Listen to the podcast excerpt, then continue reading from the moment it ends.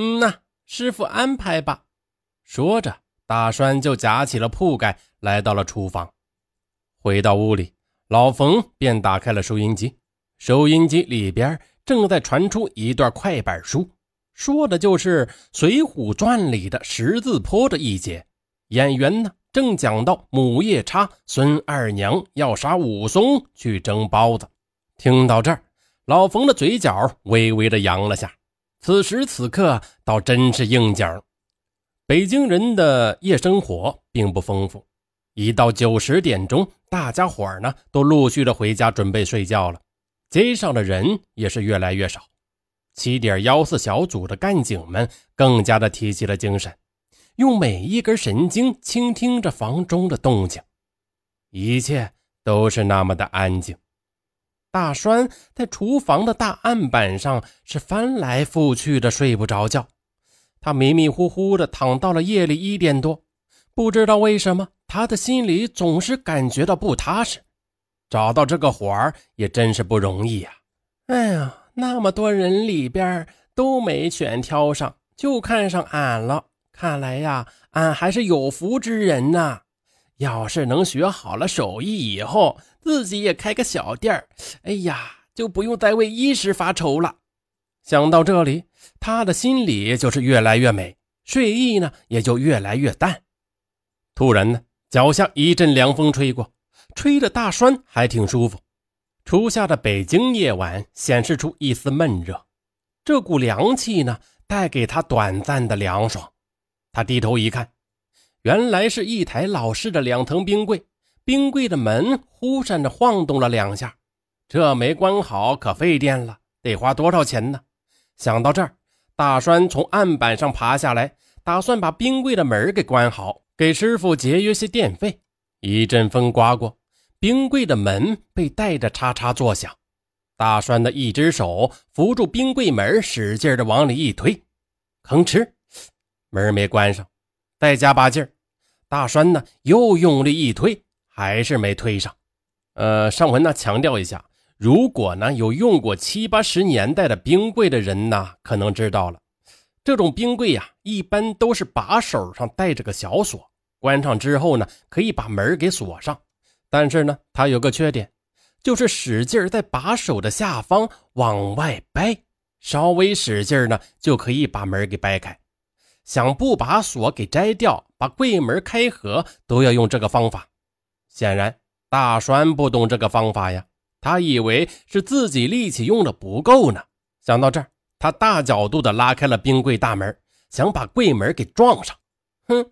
这次还看你关得上不？哎，这里面装的是啥呀？拉开冰柜门的时候，他的眼角扫过了一样东西。黄色的老式冰柜中躺着一条蜡黄色的人腿，人腿的切口呈现出暗红色，暗红色的切口表层下面露出黄色的脂肪层。表面被薄薄的一层冰霜所笼罩，这这是啥呀？此时的大栓这时候脑后开始冒凉气了，他扑通一下就坐倒在了地上。大栓的脑子都乱了，他身上发软，吓得有些站不起来。正在这时，老冯一推门走了进来。大栓呢，这时连忙向着老冯说：“师傅，你看那是啥呀？”呵呵，这还能是啥？人腿呗。这条人腿倒不是老冯故意留下的，自己这台冰柜呀，当年买的就是二手货，门锁呢一直有些问题。自己当初如果不是贪图便宜，还真不会买这东西。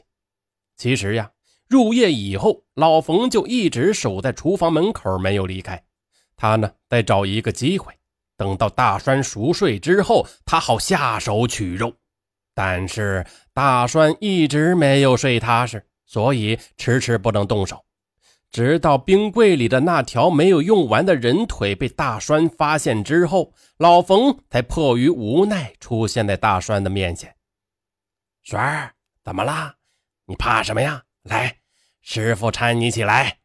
老冯是满面笑容的说道：“师傅。”你别这样，我求你了！大栓吓得已经瘫软在地上了。现在的他吓得连高声叫喊都已经不敢了。哎，你怕什么呢？我不会害你的。你先起来，来来来来。老冯呢，伸手从门后拿出了大杆棍，是一步步的逼向大栓。师傅，我求你了！大栓用最后的勇气喊出了这句话。老冯缓缓地向着大栓靠近。你瞧，你这人眼睛花了吧？也不知道看见了什么就害怕成这样。大栓这时完全的瘫倒在地上，根本就没有逃跑的力气了。他只是颤抖着用手指向冰柜的大门，但是呢，眼神依旧紧紧的盯住老冯手中的大杆杖。哎呀，我说你什么好呢？那不就是条猪腿吗？你再好好看看。什么人腿呀？睡觉睡糊涂了吧？老冯表现出一副轻松的样子。大栓本来脑子就不够聪明，当时一愣啊，头往后一转，打算再仔细瞧瞧冰柜里是不是真的猪腿呢。瞬间，老冯的表情开始凝结，一丝狰狞挂上了眉梢。只见。他手中紧握的大杆杖向上一举，双臂挥舞着凶器，猛地向下一砸。此时的抓捕小组已经围住包子铺的小院子了。行动队分四组，控制住四个方向。院中隐约的传出喊声，迫使老梁当即下达了抓捕命令。王刚带着两个片警从西面翻墙潜入。正当他的右脚踏上墙头之际，他看到了老冯推门进入了厨房。之后，厨房中便传出了微弱的喊声。夜深人静，院子中的话音清晰可辨，绝对没错，凶手就是他！快，凶手可能是要再次作案，一定要保证无辜的人民群众的安全。老梁当即带着第一组人踹开了大门，冲了进去。七八个刑警都是一线干警，缉拿经验是十分的丰富。没等老梁说话，每个人都按照事先布置好的分工执行了命令。有的人立即守住了大门，有的开始寻找窗户、风道等可能成为逃脱通道的地方堵住了。老梁呢，则带着所长与两名干警往后院冲。院子里突然出现的杂乱的声音，立即让老冯警觉了起来。难道说是案子翻了？不行，赶快收拾了这个小子，别让他再弄出什么意外来。就在他思量的时候，哐的一声，厨房的门一分，王刚和老梁一起冲到了厨房里。站那别动，把棍子放下，举起手来。老梁用手指着举起杆杖的老冯。八十年代的警察很多都是不佩戴枪支的。哪怕是危险系数比较高的刑警，有枪的也很少很少。除非呢是歹徒有枪，才允许警察配枪，否则呢，再大的案件也只能赤手空拳的去办。这次行动就没有一个人配枪，可以说，如果歹徒凶悍一些，抓捕者同样会要冒很高的风险。此时的老冯，他面对突如其来的变故，表现的只是微微一愣。随即呢，他很冷静的便收起了杆杖，露出了笑容。同志啊，你们有什么事吗？老梁看着老冯脸上的表情，没有一丝的慌乱。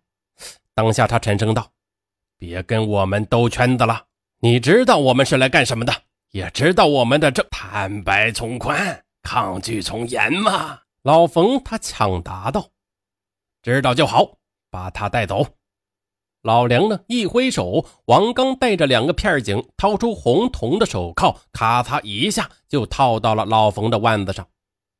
哎呀，这个东西我可是第一次戴呀，有点意思。可我什么也没有干呐！你们抓错人了吧？搞错没搞错？你心里清楚的很。带走。老冯就这样被押上了警车，飞也似的开向了市局。院门口。所长呢，掏出了一根红梅，递给了老梁。哎呀，梁提啊，可辛苦了！凶手被抓住，总算松了口气，也算能结案了。所长长长的舒了一口气，但是呢，在一边点烟的老梁，他拿开手中的红梅，嗨，结案，你以为结束了？哎呀，这才刚刚开始。